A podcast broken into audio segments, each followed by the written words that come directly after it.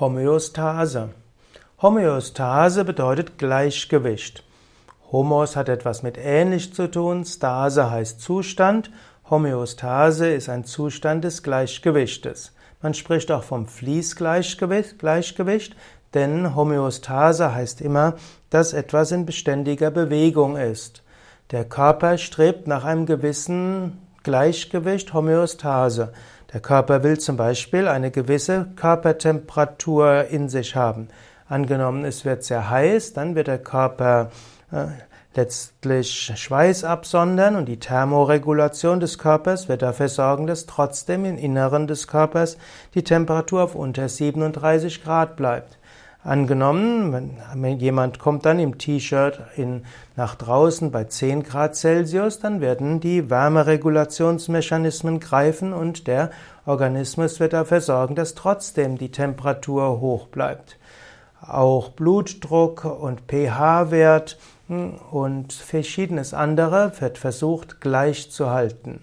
Die Gesundheit des Körpers ist letztlich die Homöostasefähigkeit. Manche Menschen können auch bei größeren Veränderungen letztlich in der Homöostase bleiben und andere werden relativ schnell aus dem Gleichgewicht gebracht. Man könnte sagen, jede Erkrankung heißt, dass die Homöostase des Körpers durcheinander gebracht wird. Das ist auch bei Infektionen der Fall. Die meisten Infektionskrankheiten beruhen ja auf Viren, Bakterien oder Hefepilzen, die sowieso immer da sind. Im Normalfall hält der Körper die verschiedenen, die verschiedenen Mikroorganismen in auch einer gewissen Homöostase und leidet darunter nicht. Wenn der Organismus durcheinandergebracht ist, die Homöostasefähigkeit reduziert ist oder die Homöostasefähigkeit über, ja, letztlich über beansprucht wird, dann kann eine Krankheit entstehen. Aber die Krankheit ist auch wieder die Bemühung des Körpers zurück zur Homöostase. Denn Fieber wird ja nicht verursacht von Viren oder Bakterien, sondern Fieber ist eine Reaktion des Körpers, um die, ein Übermaß einer bestimmten Viren- oder Bakteriengruppe eliminieren zu können. Auch Entzündung wird ja nicht erzeugt durch irgendwelche körperlichen Verletzungen oder auch durch Bakterien, sondern Entzündung ist eine Reaktion des Körpers auf Eindringlinge oder eine Schädigung des Gewebes und der Versuch letztlich den Körper wieder zu heilen.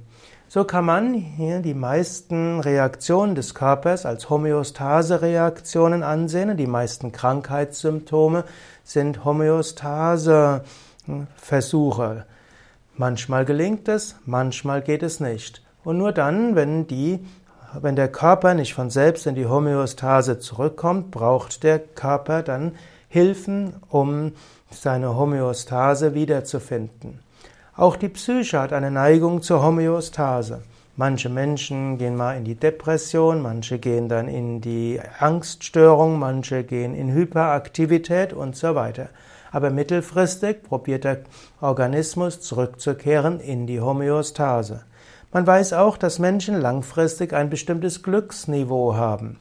Und man kann durch übermäßige Freude mal sehr freudevoll sein, man kann durch Verlust und schlimme Ereignisse wieder in, ja, in Depression oder Ängste kommen, aber mittelfristig und langfristig wird auch die Psyche wieder in einen Grundzustand von Homöostase kommen.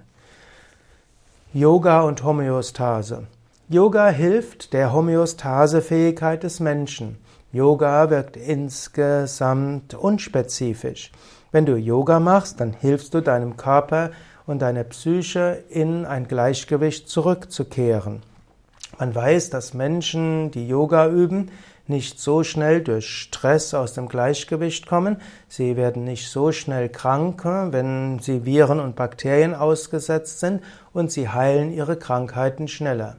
Man könnte sagen, die Wirkung des Yoga ist die Verbesserung der Homöostasefähigkeit des Organismus, was zum einen heißt, dass man nicht so schnell aus dem Gleichgewicht kommt und zum anderen, wenn man aus dem Gleichgewicht gekommen ist, kommt der Körper schneller wieder zurück. Und das wirkt eben körperlich und auch psychisch.